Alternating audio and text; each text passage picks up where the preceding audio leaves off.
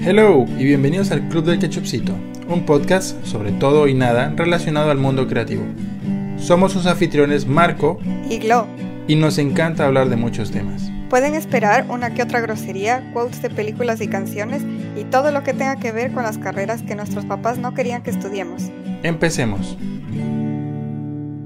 Hola, están escuchando el episodio 23 del Club del Ketchupcito. Hola, hola, ¿qué tal? ¿Cómo están? ¿Cómo me les va? Buenos días, buenas tardes, muy buenas noches. ¿Quién les habla? Su amigo Marco. Y como siempre, en cada episodio me encuentro en compañía de mi querida amiga Glo. ¿Cómo vas, Glo? Oli, estoy feliz y contenta de que está haciendo frío y ha llovido todo el día. Y sí, por fin llegó el frío que tanto añorábamos durante los capítulos anteriores. Ha llegado, ya está aquí. Sí, lo que la gente diría como que es súper triste y depresivo que lleva todo el día y nosotros aquí felices de la vida. Sí, yo soy de los que se para ahí en la ventana a ver el hermoso día lluvioso con granito y viento fuerte, así muy feliz. La- lo único, único que puedo decir que es como, como dicen aquí, la pega, es que, que anochece mucho más temprano. Es la única cosa que sales a las 5 y ya está todo oscuro y es como, "Meh, Sí, y, no quiero. Y peor aún, amanece más tarde. Entonces te llega la hora de levantarte a trabajar y todavía está oscurito y es como, ay no, porque Ujú. volvió a mis tiempos, a mi época de, del colegio. ¿Puedes creer que comencé mis clases a las 6 de la mañana? Seis. Sí, terrible. O sea, a veces salía caminando a la al, al colegio tipo cinco y media de la mañana y hasta había penumbra, o sea, parecía Silent Hill eh, la calle cuando salía y así me tocaba irme para el colegio, terrible. Yo, eh, bueno, no sé si allá también tienen, pero nosotros tenemos esto que se llama el bus del colegio. Ah, sí, que claro. pues yo la- le admiro a la persona que coordinaba los buses del colegio, porque de todos los estudiantes de primaria, de todos los estudiantes de secundaria, tenía que organizar la ruta de cada bus por donde vive cada niño. Uf, sí, terrible. Y ver así como todos, todos los que viven más o menos en esta zona, esta es la ruta del bus y más o menos pasa esta hora para que les lleve al colegio a la hora que es. Y así pues. Y entonces cuando vivía en Quito, Quito, ciudad, era la primera que el bus le recogía. Ahora, Y era tempranísimo eso, era horrible. O sea, creo que el pobre busero de haber tenido una cantidad de multas por esperarme a mí.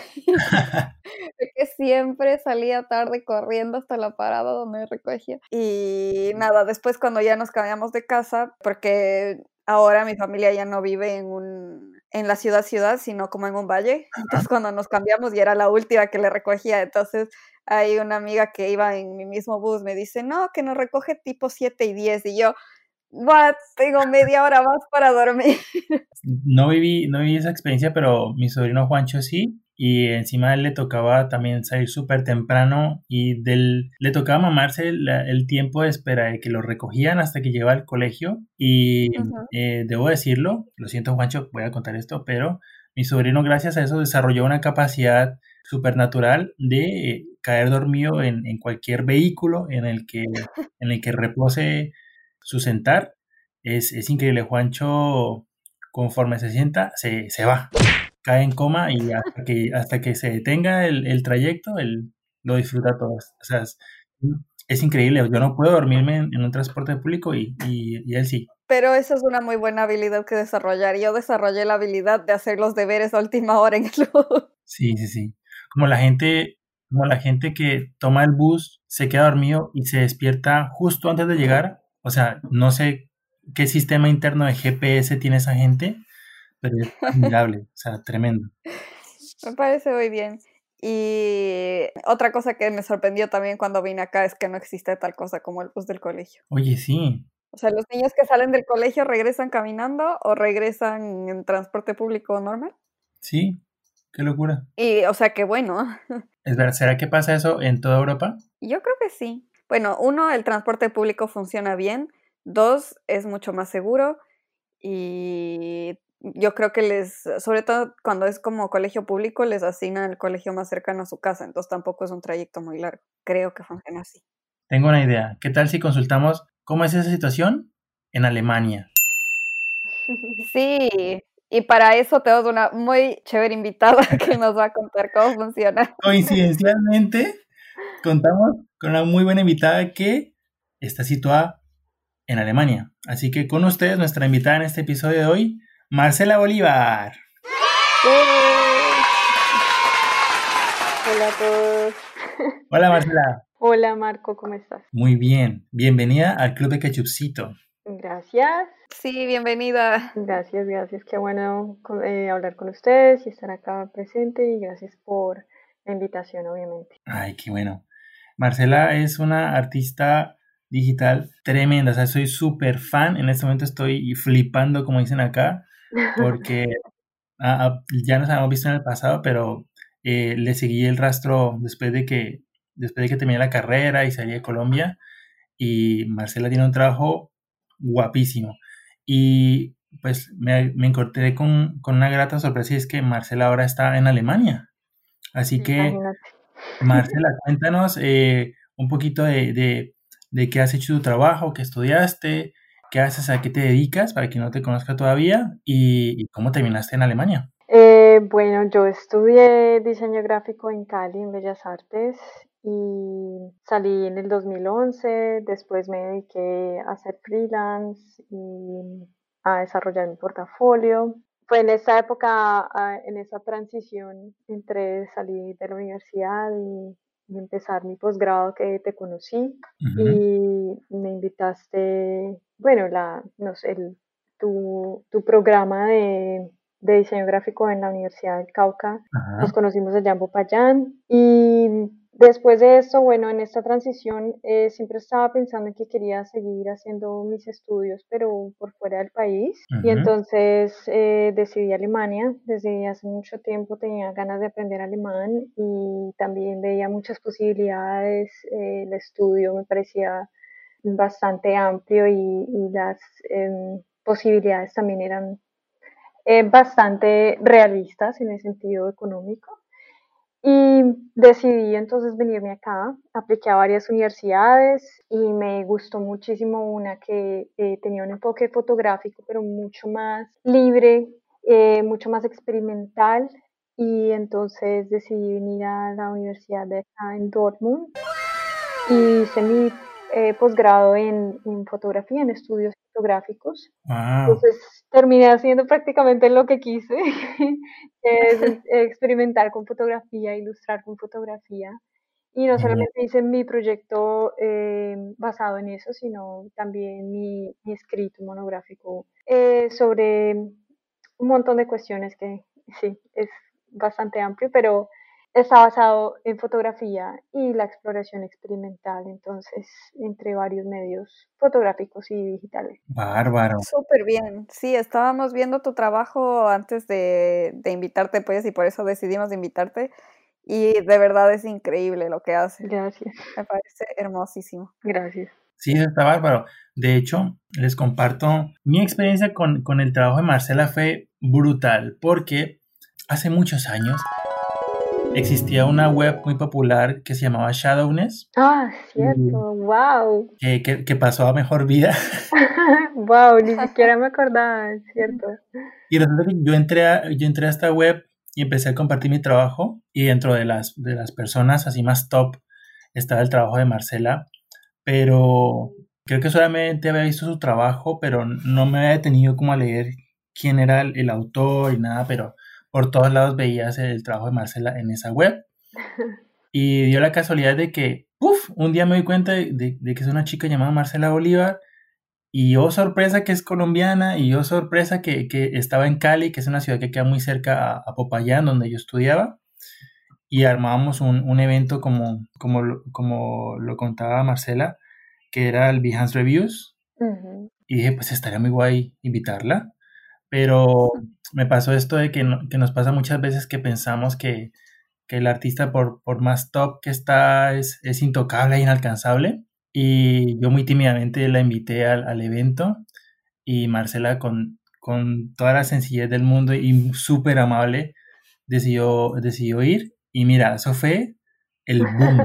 Hubo gente que se vino, que se fue desde, desde Cali, se fue a Popayán al evento para, para ver el trabajo de Marcela. No, pero también invitaste, invitaron ustedes a gente muy tesa, ¿no? Y Sí, sí, sí. También ahí conocí a artistas muy, muy brutales de, de Cali y de, y de Popayán. Entonces también muy bacano por esa, por esa ocasión también conocerlos a ellos. De verdad que fue un evento muy, muy, muy divertido y muy bacano. Sí, súper chévere. Y además que, bueno, conocer tu, conocer tu trabajo fue, fue como muy inspirador porque estabas pegando mucho por fuera de Colombia, ¿no? Y, y, siendo ese como, como el, el, gran, de los grandes referentes que tuve, también decidí tomar la, la aventura de, de, explorar fuera del país, por eso junto con Glo también eh, compartimos eso de que, de que buscamos por fuera a más estudios, a, a otros trabajos y compartimos eso en común. Eh, ¿tú, ¿tú, lo tenías planeado como desde que terminaste la carrera? ¿Era muy claro que querías salir o hubo algo en Colombia que, que te hizo decir como, mmm, mejor busco afuera? No, yo siempre me quise ir. eh, sí, yo tenía muy claro que quería irme. En un momento pensé volverme a Brasil, eh, pero la verdad quería irme más bien a Europa y como ya había también empezado a estudiar alemán y tal, dije, me voy a Alemania y es una cultura que siempre me ha, eh, en la, con la que siempre he estado inclinada y el idioma también me gusta mucho, la cultura, eh, cosas que en la vida uno siempre ha estado interesado, pero ya termina decidiendo después y listo, terminé aquí. Pero sí es algo que tenía claro desde que me gradué, ¿sabes? Como que todo estaba apuntando hacia eso. Me perdí un poquito ahí en medio, pero, pero se logró.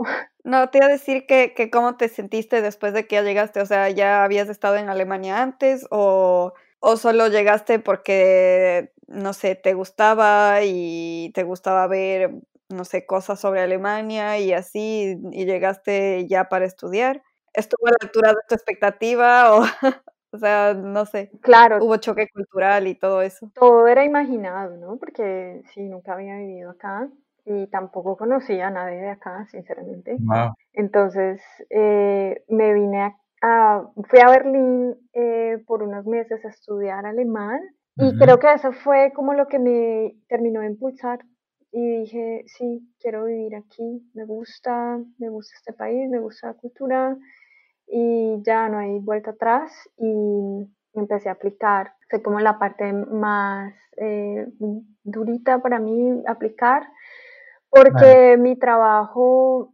es muy híbrido y los programas son bastante bien clasificados y tienen como unas pautas muy fijas. Entonces eh, mi gran problema fue, bueno, no soy ilustradora, no soy fotógrafa, no soy totalmente artista digital. Era como mmm, encontrar el pensum y el programa en el que yo calzara. Eso fue lo que más me costó. Porque obviamente terminé aplicando varias cosas que no resultaron y fue triste obviamente, pero al mismo tiempo me daba cuenta, eh, sí, este programa no era para mí y si me hubieran aceptado habría sido un gran error, la verdad.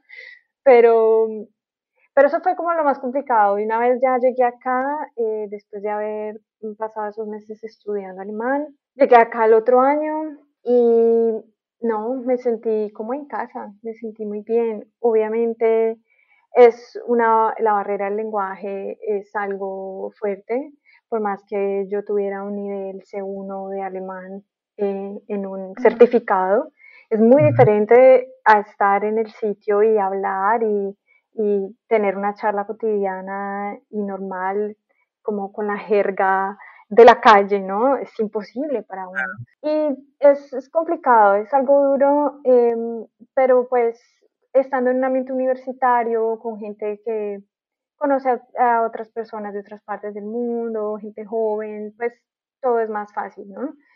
Ya en un ambiente laboral me imagino que es diferente, pero en la universidad, eh, aunque sí habían ciertas barreras, eh, sobre todo ver clases en alemán y entender todo en alemán y escribir en alemán, Eh, sí, eran barreras, pero la verdad, pues valió la pena porque obviamente empiezas a pensar de otra forma. De verdad que sí, terminaba, terminaba ya soñando en otro idioma, eh, ya empezaba a pensar palabras nada más en alemán, como que en serio tu, tu cerebro empieza a cambiar y tu forma de comportarte empieza a cambiar y creo que eh, sí, cuando uno está como en, tratando de dominar un nuevo idioma, uno cambia definitivamente y eso sí ha sido una experiencia muy bacana. Y al principio no te dolía la cabeza de estar escuchando otro idioma todo el día. Sí, este nada, yo me acuerdo que yo decía, no, tengo que, además que pues yo llegué acá y tenía fresquito como mi, mi certificado de, de C1 de nivel, pero entonces dije, no, tengo que seguir estudiando y seguir aprendiendo nuevas palabras y cómo declinar esto y declinar lo otro con tal verbo y tal y tengo que seguir viendo videos cuando llegue a la casa, pero pues no, después de estar todo un día viendo clases, tratando de hablar con todo el mundo, tratando de que te entiendan, tratando de entender a todo el mundo, ya uno llega a la casa y uno dice, me importa un pleo, voy a ver un video en YouTube de lo que sea menos en alemán, no quiero volver a escuchar este idioma más. Y sí, la verdad es que la cabeza se cansa muchísimo porque todo el tiempo estás como dando, dándole vueltas y vueltas a cómo tienes que interpretar las palabras y, y no es, no te fluye el idioma de una forma instintiva. Entonces, eh, es de verdad, es, sí, es algo que, que, cansa muchísimo, pero uno se acostumbra. Sí, me puedo imaginar.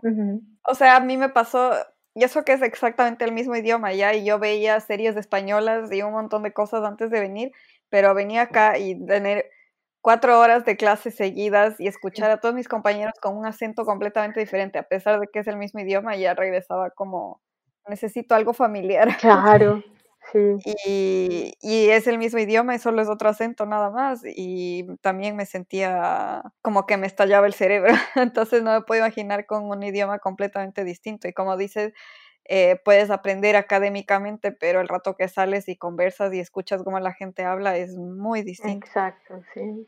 Y ahí en esas, en esas pequeñeces y en esos detalles de cómo se expresa la gente es que en verdad está el carácter como de todo un país, como de toda una cultura. Y si no entiendes ciertos chistes o ciertos dobles sentidos o qué significa una palabra en, en este contexto y qué significa en este otro, eso es como en verdad la esencia de una cultura. Y entonces, claro. poco a poco uno, uno va entrando allí y va entendiendo más y, y, se da cuenta de lo poco que sabía al principio, teniendo nada más un cartón, es impresionante. Y la, verdad es que entre uno más sabe el idioma, más se da cuenta que no sabe nada. Es, es impresionante, este idioma es, es duro. Sí, o sea, yo tuve, llegué hasta alemán intermedio en la universidad supuestamente, pero no sé alemán. O sea, es algo súper básico. Sí, claro. Mira, a mí me dicen, ¿tú sabes hablar alemán? Y yo digo, pues sí.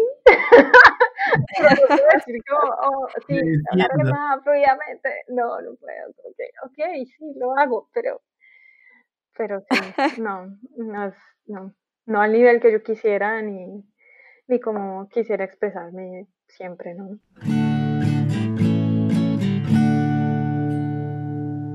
Oye, Marcela, y no nos contaste, ¿existe el bus del colegio en Alemania? No, tampoco, porque hay muchas escuelas en, en cada, no sé, no sé si en cada barrio, pero sí en cada, eh, en varias partes de la ciudad y las ciudades aquí son más bien pequeñas y entonces los niños van o caminando o en bicicleta.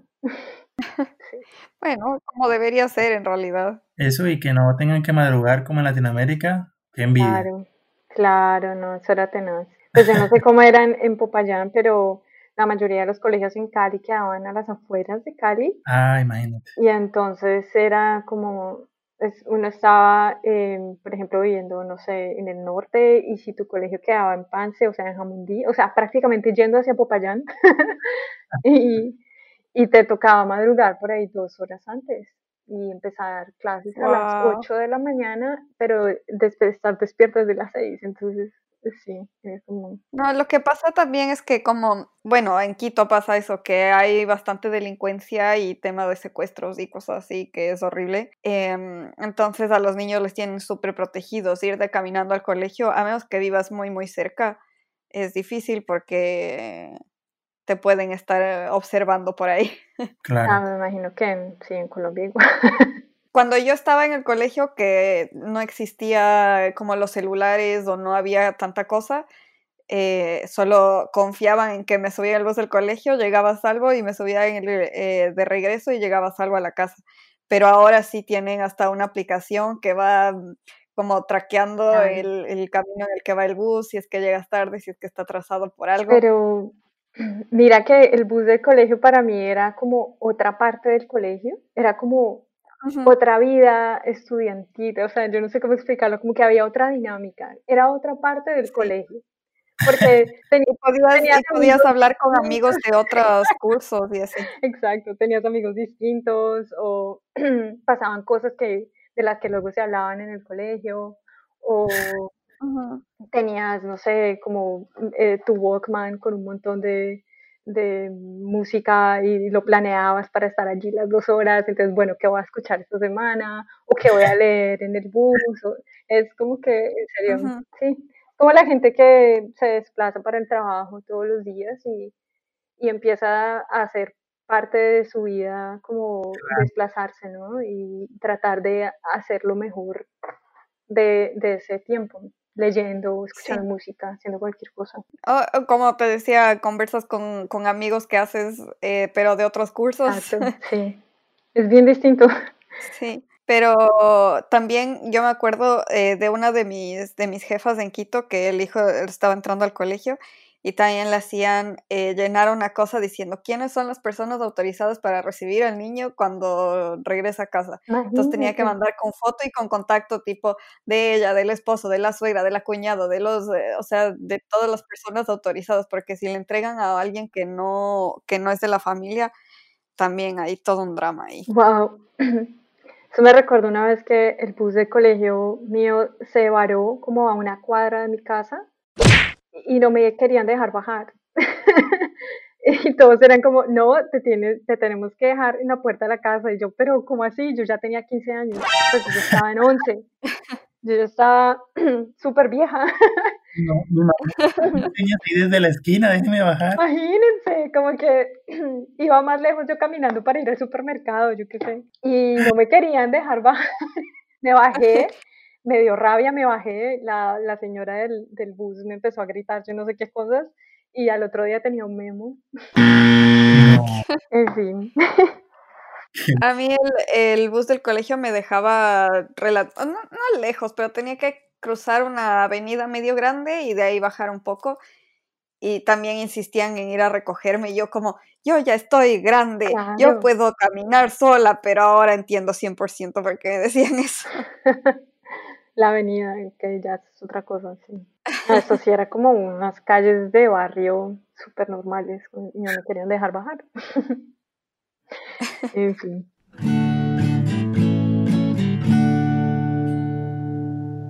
Estábamos hablando de que es común que la gente haga el, el máster como apenas se gradúa de, de la universidad aquí y en Alemania igual. Oye, sí. Pe- Pero así, de, de- como dicen en Colombia, como de chorizo, ¿no? Como derecho. exacto. Aquí me aterró encontrar chicos súper jóvenes y dieron cuenta que yo era de los viejitos del máster. Muy babies, just, sí, sí. Todos son como 25 máximo, no sé, y uno es, ok. Pero es que, mira que eso es bien particular sobre la diferencia entre el acceso a la especialización en Latinoamérica.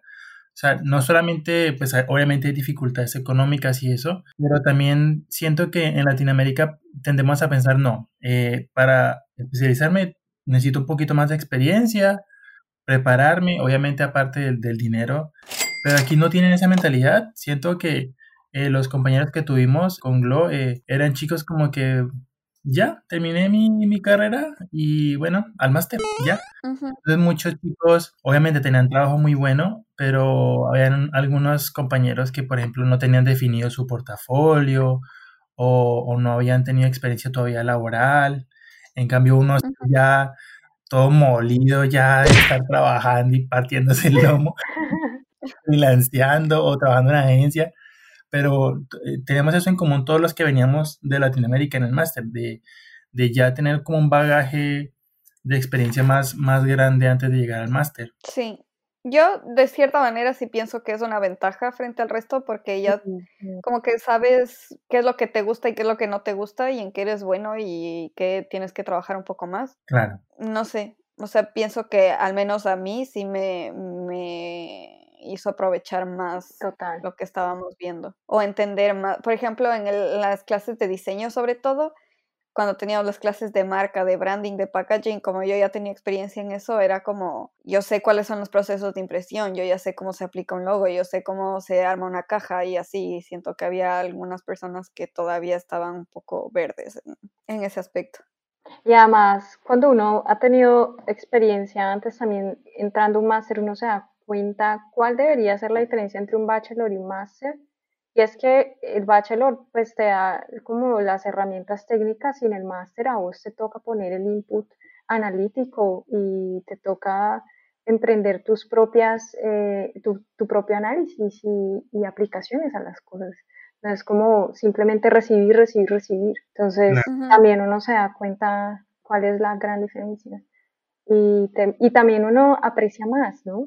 uno aprecia más volver a ser estudiante, como que en verdad es una posición muy privilegiada ser estudiante. Total, sí, sí, sí, tener el tiempo de, de, de, sentarse y, y, hacer las cosas como en práctica, no estar ahí con la soga al cuello, con el deadline. Sí. Eso está, eso está muy chévere, la experiencia de poder hacerlo todo como en plan, vale, voy a aprender de esto y mi sueldo no depende de ello todavía. Exacto, si no funciona, no pasa nada, voy a aprender. Puedo equivocarme otra vez. Exacto, conocer profesores, conocer formas de pensar nuevas, estar todo el tiempo descubriendo nuevas referencias, todo eso es muy, todo eso es muy bacano. Definitivamente ser estudiante es una experiencia muy chévere y con razón. Queríamos los tres alargarla. Sí. Pero, o sea, por ejemplo, yo ya había trabajado como cuatro años de lo que me gradué de la universidad hasta que, vine al máster. Y no sé, todos los profesores decían es un ritmo súper pesado aquí, le recomendamos que no trabajen, no sé qué, que hagan las prácticas después y yo hice las prácticas al mismo tiempo y, mm, o sea, sí es pesado, sí es fuerte, pero nunca me sentí así que no me avanzaba la vida. ¿Era más pesado en, en Ecuador o? Eh, bueno, es que yo estuve trabajando y estudiando todo el tiempo desde que... Pero trabajaba de mesera en un restaurante, no trabajaba en diseño. Pero desde que entré a la universidad manejé las dos cosas al mismo tiempo y no sé, como que ya me acostumbré, ya, no, o sea, antes de conseguir las prácticas, como teníamos clases desde las 4 de la tarde, me levantaba al mediodía, eh, me sentía súper vaga y dije, no, ya tengo que hacer algo. Y por eso ya encontré las prácticas como a la mitad del máster más o menos en adelante. Y en la universidad, ustedes les eh, los conectaban, los conectan entonces con eh, firmas allá o, o, ustedes mismos tienen que buscar. O... o... sea, te mandan ofertas de vez en cuando y si te interesa, mandas tu portafolio pero yo encontré las mías por mi lado. O sea, me, dedicaba a buscar un montón de estudios de diseño de todo tipo e iba adaptando los mails así, como, me gusta mucho el mundo editorial, aquí está mi, portafolio, me gusta mucho el mundo digital, aquí está mi portafolio. y ahí me encontré por mi lado. Y luego hice el, convenio con la universidad. A mí me oh, pasó, me recomendaron. Oh. Sí, porque el, el me ha pasado que unos profes me recomendaron para, para unas prácticas en el estudio de, de, una chica muy talentosa aquí en Valencia, se llama Laura Inat, si ya escuché esto, un saludo a Laura, y, y yo estaba seguro que eso iba a salir, porque tenía un encargo con un cliente y necesitaba hacer un motion y bueno, ahí me tenía en cuenta. Y mientras bambalinas, sin que yo supiera, otro profe, el profesor Miguel, que también para él un saludo, eh, me ha recomendado con una empresa que trabajo actualmente. Y lo de, lo de Laura no salió al final de cuentas, porque consiguió otra persona para hacerlo el motion, no sé qué, y dije, chafle, me tocó ponerme a buscar. y puff, eh, que me llaman de, de, esta otra empresa y empiezo a trabajar. Entonces, en mi caso, yo creo que ha sido un, eh, como un constante, en varias ocasiones me ha pasado, esto de que la gente recomiende mi trabajo. Como que me ha ayudado mucho eh, el, darme a notar con, con profesores o con, o con, colegas también y gracias a eso me, me llega bastante. Y bueno, claro que lo mío siempre ha estado en el freelanceo, ¿no? Eh, Gran experiencia con, con agencias o, o, en el caso de Glo que, que ella sí se ha postulado formalmente para, para trabajar con empresas, yo eso sí, poco a poco, pero hemos tenido Glo y yo esa, esa diferencia de, de, de, experiencias en cuanto a conseguir trabajo. Eh, ¿Tú cómo lo ves allá en, en, en, Alemania, Marcela? A ver, yo día de agencia no, no me veo ahí tampoco, para nada. Pero sí, el freelanceo, aquí hay muchas eh, posibilidades eh, de ampliar la visa y así no tengas trabajo, puedes ampliarla mientras estás buscando trabajo y tal. Pero yo de una decidí, apenas me gradué del máster ahorita en abril, mayo, no sé, este año ha sido raro. Eh, decidí de una, ok, no, yo voy a freelancear acá y entonces voy a ampliar mi visa como freelance. Si uno acá eh, estudia algo, eh, lo que trabajes tiene que estar ligado eh, a lo que estudiaste.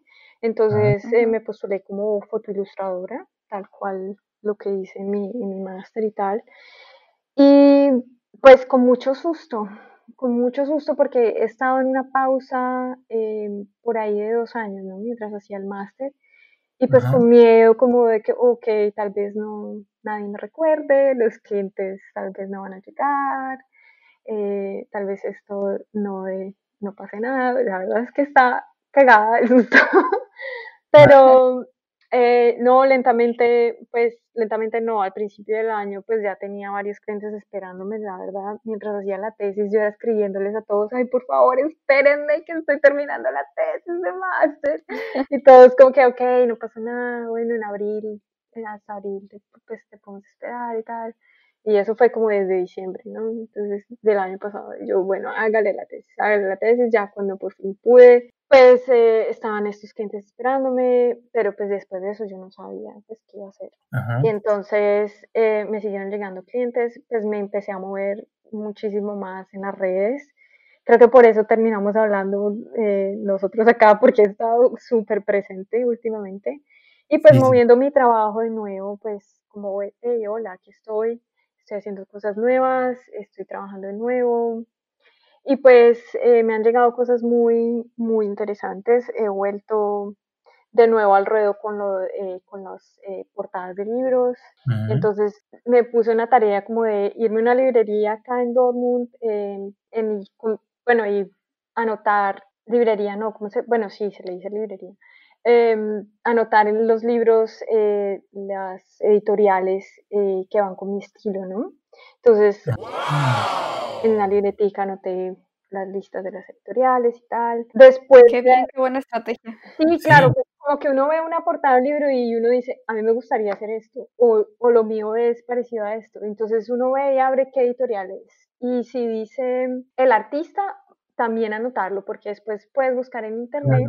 Y si el artista dice quién fue el director de arte, eh, anotas ese director de arte y a él es el que le mandas tu portafolio, con, ah. tus ganas de, de, querer trabajar, ¿no?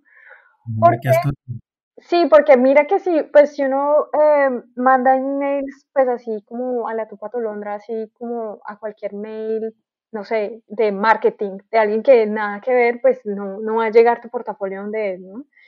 Entonces es directamente con los directores de arte. Además que los directores de arte no a veces, a veces eh, trabajan para varias, eh, para varias editoriales, ¿no? Entonces también hay varias posibilidades por ahí, ¿no? Si no te ven como fijo para, para cierta editorial, te pueden recomendar para otra. Entonces me puse a notar eso, em, pero igual me fueron llegando más cosas eh, también imprimí postales y tal para enviar a, editoriales acá y también afuera, pero me han llegado cosas más de Estados Unidos que de acá en Alemania, porque no me he movido, no me he movido mucho acá en Alemania, la verdad.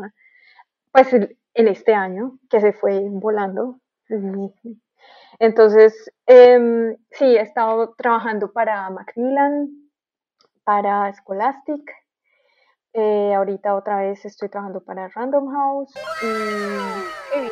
y, así lentamente agarrando otra vez, pero ustedes saben, ¿no? Como pues al principio sí la incertidumbre de saber como que si lo de uno va a volver a pegar o como que si esta pausa de verdad hizo mella como porque silenciarse en las redes sociales para un freelance es sí, no es recomendable, sí, no es recomendable, es triste, ¿no? Porque uno no es que quiera todo el tiempo estar en redes sociales, pero, pero sí, toca. Y en esas estoy ahorita con varios deadlines pero, pero contenta, contenta con lo que hasta Pero ¿también te ha llegado algo de trabajo de Colombia o nada? No, con Colombia yo nunca, nunca trabajé, la verdad.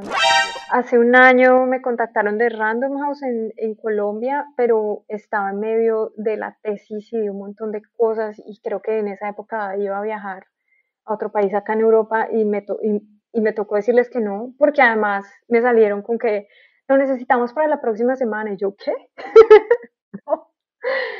Sí, con Colombia ha sido difícil trabajar.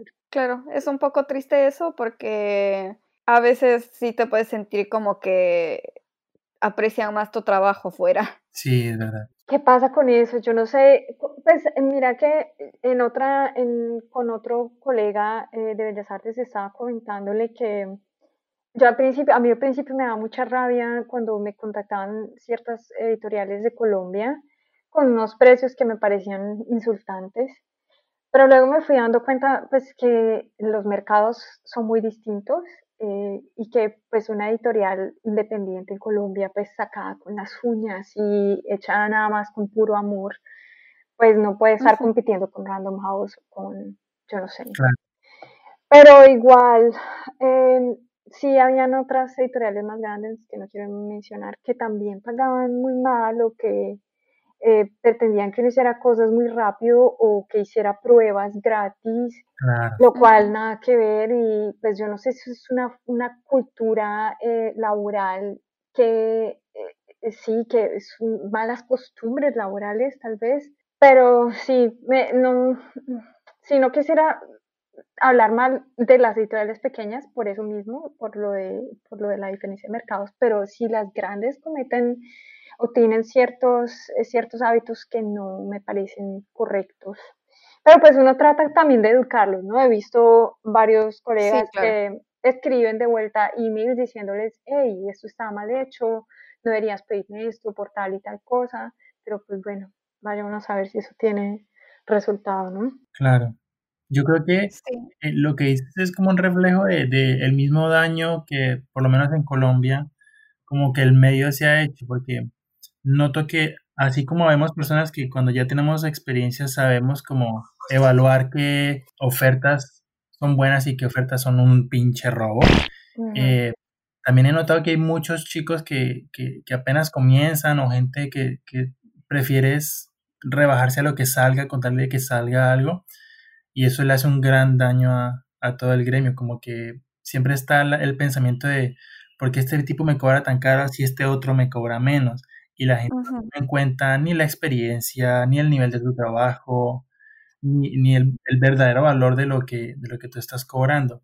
Y yo, en mi caso, siento que ese también es uno de los grandes eh, pros de, buscar oportunidades afuera, aparte del estudio y la experiencia de, de convivir con otras culturas, está también encontrar gente que, que valora mucho mejor tu trabajo y sobre todo que lo, lo sabe remunerar como, como se debe. O sea, lo, lo que me pagan hoy en día ya es muy difícil que me lo paguen ah, de vuelta en Colombia.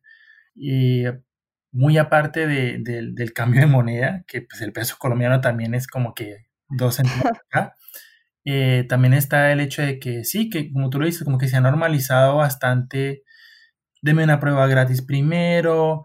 Eh, si nos gusta, le pagamos. Exacto. Y, o haga, no sé, concursos.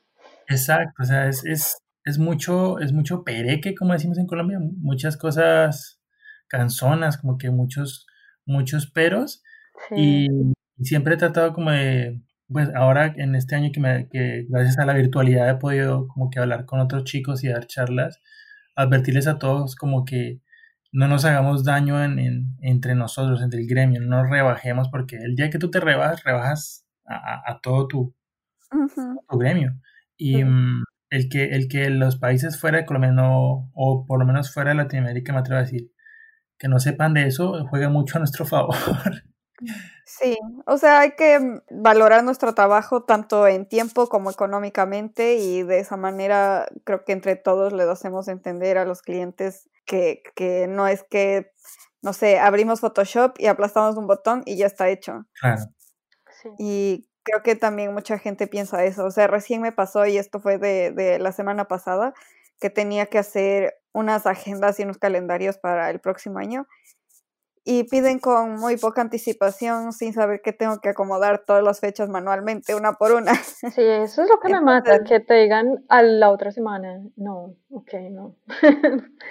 sí. No tienen en cuenta. O sea, yo pienso, es como, no sé, ya tengo la experiencia y no es que es difícil, entre comillas, hacerlo, pero sí toma su tiempo y justamente la experiencia es lo que hace que no sea tan difícil y por eso lo hacemos en más rápido que otras personas y es todo un ciclo, ¿no? O sea, yo estudié cinco años más un máster para poder hacer lo que tú me estás pidiendo. Claro. Y bien.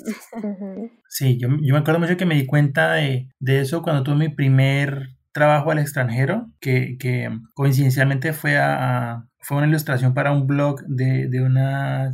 Era una señora que tenía como una, un blog fashion aquí en España Recuerdo que le, le, cobré bastante. En, yo pensaba que estaba cobrando bastante. En pesos colombianos. Sí, exacto. Yo pasé, imagínate, imagínate lo que hice. Establecí el precio y lo pasé de pesos colombianos a dólares. Sea, comenzamos mal. Sí, sí. Y con mucha timidez, con mucho temor, le mandé la cotización y dije, Dios mío, le cobré muy caro, a lo mejor me va a negar, no sé qué. Y en dos minutos me dijo, ok, vale, dale, y yo así, ¿qué? ¿En serio? No me regateas. Se hubiera cobrado más. o sea, yo dije, un momento, ¿esto quiere decir que estoy cobrando muy barato? ¿Que puede haber pedido más? ¿Eso se puede hacer? Sí, es extraño como que uno no está acostumbrado a que acá en Europa o en Estados Unidos no chistan con el precio que uno pone. Como que o te dicen, eso no está en mi budget o listo de una, nada de dos pero no, te, no se ponen como a, a regatear o, a hacerte mm. eh, trucos. Es como cultural porque siento que yo, yo por lo menos cuando voy a hablar con alguien acá, siento que doy muchas vueltas y la gente en España es muy directa. Como que voy a, oye, disculpa, me pasó esta cosa y luego pues, perdí tal otra vaina, entonces eh, quería hablar contigo, a ver si de pronto siendo mucha molestia, a ver, me puedes ayudar con tal cosa. Aquí es como, oye, ayúdame con esto, ya, sí, no, va, chao. Aquí dan vuelta a nada. Esto es el precio, chao. Sí, sí, sí, sí. está buenísimo. Y nos falta como normalizar eso en, en, en, Colombia o en Latinoamérica, el hecho de que, o sea, es, está, está bien decir no y ya. Sí, exacto. Nada personal, no pasa nada.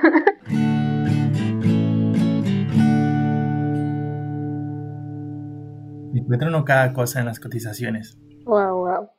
¿A ti cómo fue tu experiencia con tu primer trabajo fuera de Colombia, Marcela? Uf, uy, yo no me acuerdo.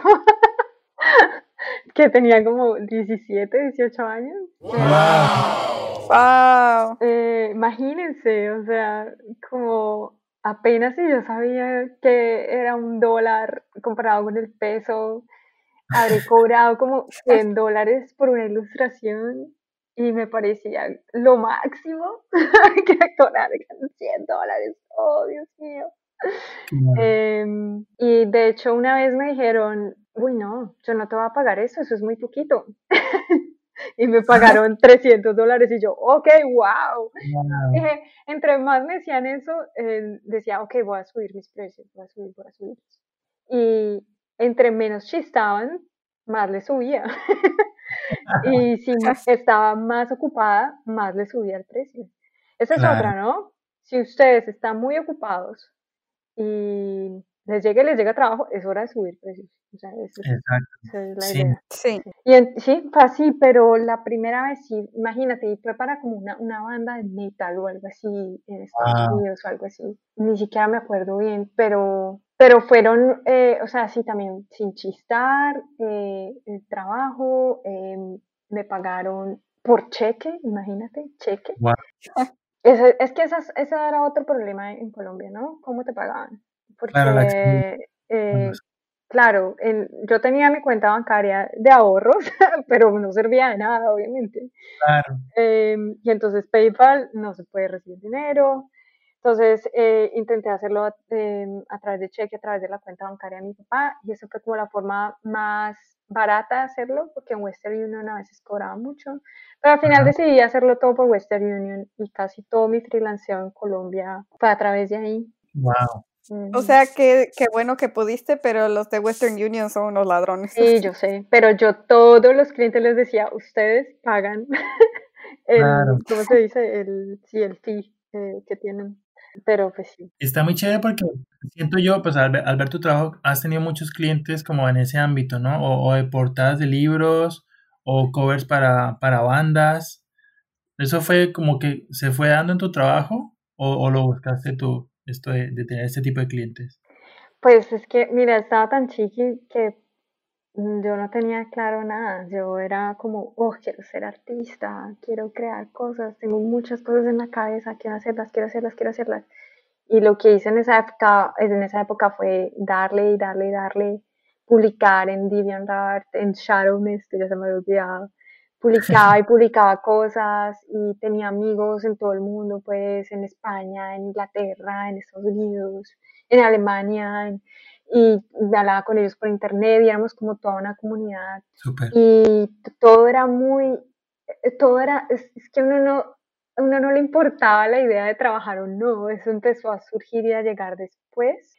Entonces no fue muy claro mi camino por ese lado porque yo nada más quería era hacer imágenes, hacer imágenes Ujú. y obviamente como estaba tan inspirada en cosas em, más bien adyacentes como a las películas y a la música y a la literatura, pues empezaron a llegar cosas en ese mismo, en esa misma industria, ¿no? Entonces, Claro. no era algo que estuviera buscando, pero es apenas natural que llegaran, creo yo. Y claro, me encantó, obviamente. Ay, qué nice. Qué chévere. Son los casos que yo digo, órale, sí se puede. Claro. O sea, es que estamos tan globalizados y es un mundo tan grande y el internet nos conecta tan fácilmente Sí. que se puede en cualquier lado. ¿Quién dice que no? Ay, hace poquito tenía una conversación con mi novio muy chistosa. Era, y éramos como, ¿te imaginas nosotros, nosotros así como estamos ahora viviendo los noventas? No sé por qué terminamos hablando de eso. Como, ay, sí, como Netflix con VHS y todo eso. Y yo, ay, sí, tú en una agencia de arquitectura, yo qué sé. Y él me dijo, "Hmm, tú no tendrías trabajo. Y yo, es que- ¿Verdad? ¿Verdad? ¿Verdad? Sí, es cierto. y yo no 100% tendría. sí. Y yo, wow, yo no había caído en cuenta, ¿eh? Wow, yo, Claro. todo es internet, internet.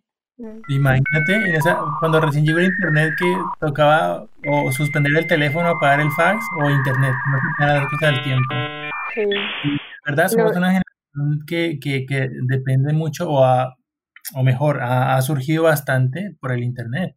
sí, así es. No, pues como que antes era como que era extraño tener amistades interneteras, como que, oh, eres un nerdo que se la pasa en el computador, ¿qué te pasa, Marcela? Y ahora todo el mundo tiene amigos de internet y es como que, o pareja, o sí, como que, ok, todos ustedes me juzgaron. Mírense ahora. Claro, es como, me pasó justo lo mismo eh, ahora con, con la cuarentena, porque todo el mundo pasó a trabajar desde casa, usando internet, todo el mundo frente al computador. Y, y cuando recién pasó la cuarentena, yo es- tenía otros compañeros de piso que, que eran todos españoles y decían, no, tío, qué fuerte, ahora está día, no me aguanto, no se puede salir y, y ahora todas las clases por... No, no, no, todo en el ordenador, tío, qué fuerte. Y yo así en plan de, eh, llevo Ha sido mi vida los últimos tres años. años en esto. El- el- la vida me ha preparado para este momento. Sí, sí, sí. Es, siento que este es como el, el, el, año de los, de los freelancers que, que, nos encerramos acá a trabajar frente al compu. Sí. Ya me, me, entrené para esto. ¿Y ustedes cómo han sentido eso laboralmente, eh, la diferencia? Es decir, ¿ha bajado el ritmo, ha subido el ritmo de trabajo o cómo lo han sentido? Yo sí, sí pienso que ha subido para mí.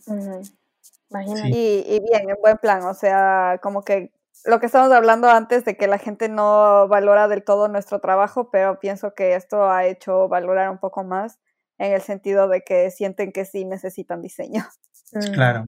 En mi caso yo también me ha, llegado mucho más trabajo y mm, creo que no solamente es porque e, es mi, mi modo de vida siempre fue la cuarentena antes de que se pusiera de moda, pero mm, también creo que he estado involucrado en la, en la parte siempre de preproducción de lo que trabajo. Por ejemplo, hago algunas cosas de, de, storyboard publicitario. Entonces, sí o sí lo mío tiene que estar listo, eh, así la producción se haya detenido o algo.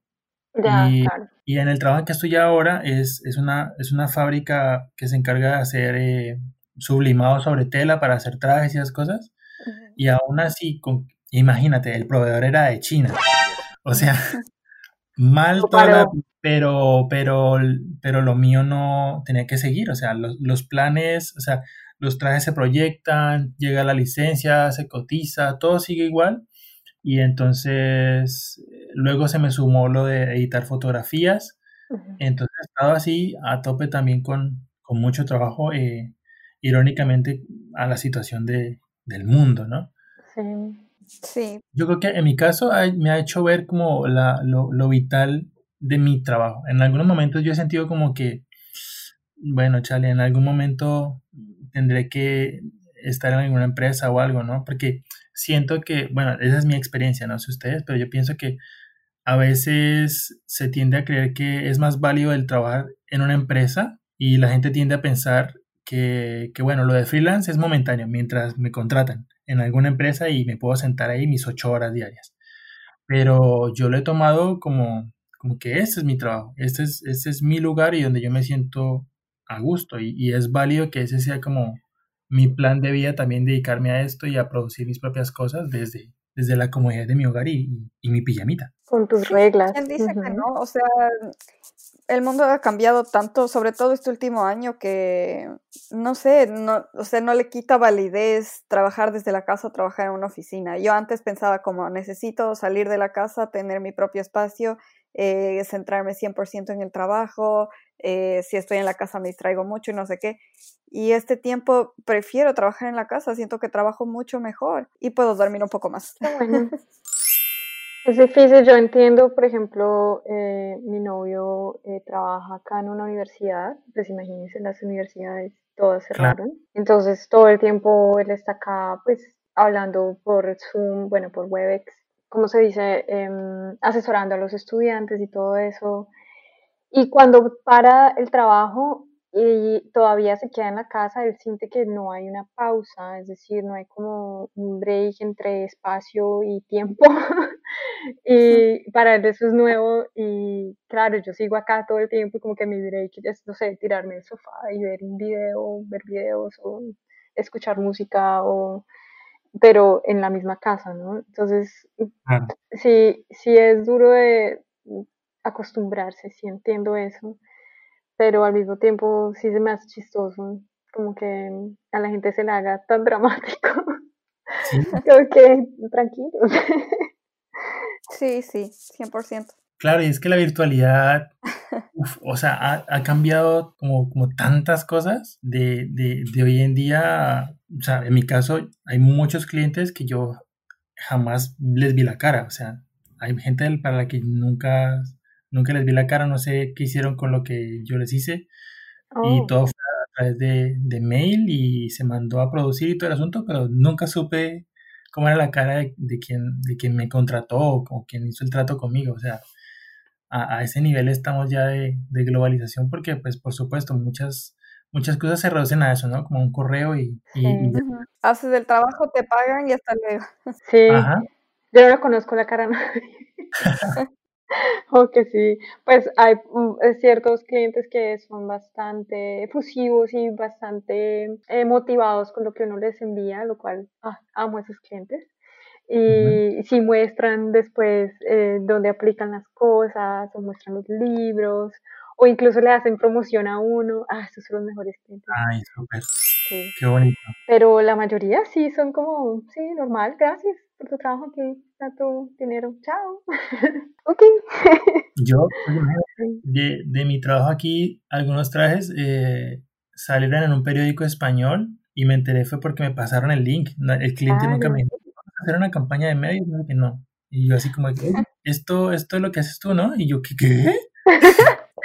Pero igual chévere, ¿no? Darse cuenta así como de sorpresa. Sí, fue una muy buena sorpresa. O sea, y además también irónico porque em, mis papás son full fanáticos del periódico todavía. O sea, mis papás son muy de la vieja escuela. Sí. Y, y, siempre dentro de los sueños estuvo, ojalá algún día alguna cosa mía salga en un periódico que vean mis papás. Aunque ese es el triunfo real. Cuando vayan por el, por el crucigrama, que se encuentren por ahí con algo mío. Fue muy bonito ver que por fin en, un periódico salió mi trabajo, pero lastimosamente no es un periódico eh, colombiano, pero, pero para mí cuenta. Qué mejor.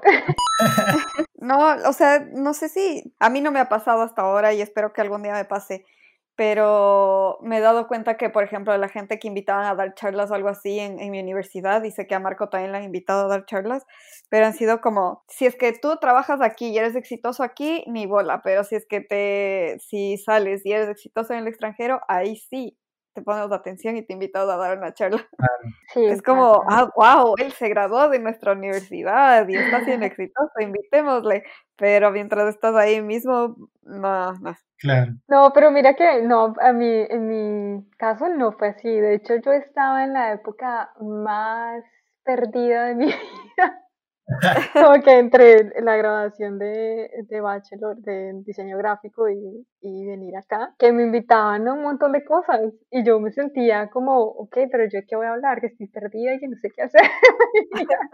como que em, era extraño, ¿no? Como, bueno, cuéntanos qué haces y, y tus planes para un futuro y uno apenas y, y sabe qué, qué le va a pasar o qué quiere hacer o qué va a resultar, ¿no? Uno se siente un, un poco farsante porque uno nada más puede dar buenos consejos, lo que no le parece un buen consejo, pero no puede decir como, ok, sí, no, me voy a ir, porque pues uno no tiene ni idea, sobre todo en esa época. Pero igual sí me pareció bacano como que me pararan bolas en, en Cali igual, estando en Cali.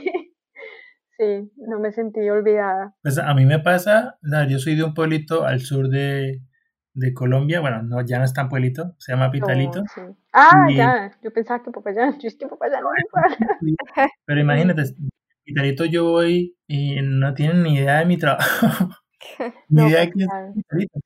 Y hay muchos artistas eh, locales ahí que sí son como reconocidos, pero noto que es porque ellos como que han hecho, primero, cosas más eh, como de pintura, como más físicas. Tradicional. Son, claro, son de arte tradicional, entonces ellos como que han tenido más oportunidad de mostrarse. pero en mi caso, y yo, tú preguntas por Marco Fera y ahí es como, ¿qué? ¿Quién? o sea, X. Y entonces muy, me parece muy chistoso y casi casi que me siento como, como Batman. Y cuando voy a Solo te reconocen en tu casa. Exacto. ¿Y, ¿Y, cada cuánto vas? ¿Ha sido en estos años que has estado en...? corrí con mucha suerte porque ahorré dinero y me compré un, un, viaje eh, y me fui en febrero, sí, en febrero de, de, este año y regresé en marzo, o sea, me quedé todo un mes y les, les mm. caí de sorpresa, estuvo súper chévere. Y yo que regreso acá, o sea, yo llegué aquí eh, un, un, miércoles aquí a Valencia. Se había acabado el mundo ya. Marzo, imagínate, como el 7 de marzo regresé. Y al siguiente día de semana, cuarentena porque hay pandemia mundial. Y yo como, ¿what? Regresaste con las justicísimas. Tú súper justo, o sea, me demoró una semana más en Colombia y no, y no llego. Entonces sí, corrí con la fortuna de, volver a Colombia antes de que todo fuera un caos. Una semana en que todo parecía un sueño, ¿no? como, Ujú. como que O sea, ya se sabía como lo que estaba pasando con la pandemia y te decían ten cuidado y eso, pero así de que un viernes dijeron no se vuelve a salir. Sí, Sí, sí, sí. Exacto. sí, yo iba a tener la exposición de mi máster el 21 de marzo. Wow, no. Entonces, no, no se pudo nada, nada. Todo fue por eh, Zoom y la graduada por Zoom y correo y ya. Sí, sí. Tenía planeadas un montón de cosas, pero ya, y yo no sé si se dé en absoluto, porque ya uno se ocupó ya Claro. con, ya con resto de, de cosas por hacer, ya, yo ya no sé, no sé qué va a pasar, pero triste, ¿no? Pero bueno, Fue como un salto temporal, como que de marzo saltamos a noviembre y ya. sí. O sea, bueno, chicas, ya que estamos yéndonos has- hasta la parte reflexiva, ¿qué tal si nos vamos ya a el ketchup tip de la semana? Vamos ¿Qué es al ketchup tip. El ketchup tip. Bien, eh, Marcela, haznos los honores en este, en este episodio y cuéntanos cuál es el ketchup tip que nos dejas en este episodio. Am, pues mira, últimamente he estado hablando con gente y más que nada con personas que tienen que ver con el ámbito académico y todo eso. Entonces, mi consejo es aprender inglés, aprender además de inglés otro idioma y Ujú. buscar posibilidades en otra, en otro país, no por quedarse allá o por buscar otro futuro allá solamente, sino por aprender de otra cultura, aprender de otro idioma, aprender de otras formas de pensar, estudiar en otra parte. Me parece que es una experiencia muy valiosa y ser estudiante de nuevo también vale la pena. Súper. Sí, me parece muy cool. Glo, cuéntanos, ¿cuál es el ketchup tip de esta semana? Eh, bueno, creo que esto ya he dicho en otros episodios, pero lo reitero, que estemos abiertos a todo tipo de posibilidades. O sea, tú no sabes a dónde te puede llevar conocer a nuevas personas o irte a otro lugar. El mundo es muy grande y hay muchísima gente y, y a alguien le va a gustar tu trabajo y alguien te va a contratar. Entonces, nada, a conocer, conocer gente, conocer lugares. Súper. Perfecto. Y el tuyo, Marco. Bien, pues uniéndome también a, al de ustedes, chicas, mi consejo esta semana podría ser aprovechar siempre el Internet para aprender nuevas cosas, juntarse de todo alrededor del mundo. Yo sé que muchas veces es, es más fácil decir esto de váyanse afuera, estudien afuera, viajen, que realizarlo, porque por supuesto hay bastantes cuestiones que obstaculizan esa meta. Pero lo primero que tenemos a la mano es Internet, ya bien sea para promocionar tu trabajo, para darte a conocer o para que tú conozcas a otras personas, otros lugares, otros espacios, otras universidades, estudios, temas, aprovechen el Internet. Eh, se lo dice alguien que jamás ha gastado un solo peso, dólar o euro en publicidad. El Internet ha sido como toda mi ventana a que mi trabajo se dé a conocer y también a conocer otras otras personas, gente de la que yo he aprendido muchísimo, gente que me ha brindado oportunidades. Así que no se queden solamente ahí en, en los likes eh, y en los memes, que por supuesto son muy divertidos, pero también aprovechen esa herramienta para, para expandir su trabajo y lo que hacen eh, a todo el mundo. Así que Sí. reúnan lo mejor de, de su trabajo y expónganlo, porque no sabemos, como le dice Glo, en cualquier lugar del mundo hay una persona esperando a conocer tu trabajo y a darle átomos. Sí. Eh, bueno, Marcela, muchísimas gracias por acompañarnos. Cuéntanos, por favor, eh, cómo te podemos encontrar en las redes. En las redes, en Instagram, que es la plataforma que más uso, me pueden encontrar como Tropical Gloom, Gloom con doble O y M. Y en Facebook como marcelabolivar.art, pero la verdad ya casi no uso Facebook para nada. Entonces sí, en Instagram estoy como Tropical Gloom, me pueden encontrar ahí más que en ninguna otra parte. Invitadísimos a ver el trabajo de Marcela, que es súper bonito. Se los juro que no los va a decepcionar. Arroba Tropical Gloom, así lo escriben, Sí, y lo van a encontrar. Buenísimo. Muchas gracias, Marcela. gracias Marco y gracias Glow. No, gracias a ti de verdad por tu tiempo y por, y por tan linda charla de hoy. Sí, estuvo súper divertido. Glo, ¿a ti cómo te encontramos en las redes? Eh, bueno, pueden ver mi trabajo en mi página web globallejo.com y también en Instagram como glow.designs.things. El tuyo, Marco, cuéntanos. A mí me pueden encontrar en todas las redes, Facebook, Instagram, Twitter, Behance, como arroba marcofer. Solamente tienen que cambiar la A por una X y ahí se pueden enterar de todas las cosillas que ando haciendo en estos días, ver mi trabajo. Y también nos pueden contactar a nosotros. Eh, en nuestro fanpage en Facebook es eh, el Club de Ketchupcito. En Instagram nos encuentran como arroba Ketchupcito Club y pueden escuchar este y todos los episodios en las plataformas de streaming como Spotify, Apple Podcasts, Google Podcasts y por supuesto YouTube también.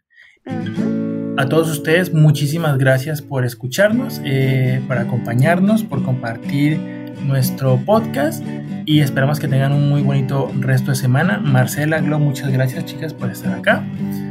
gracias. Nos vemos en un episodio del Club de Ketchupcito. Chao, chao. Bye. Chao.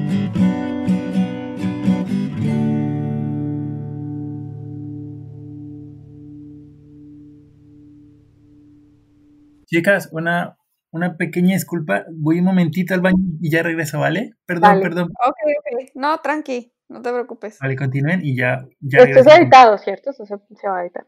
Sí, no te preocupes, tranqui. Ok. Imagínate qué pena yo ahí transmitiendo todo en vivo desde el baño. No, no, sí. Gracias al cielo está la edición. Ya regreso.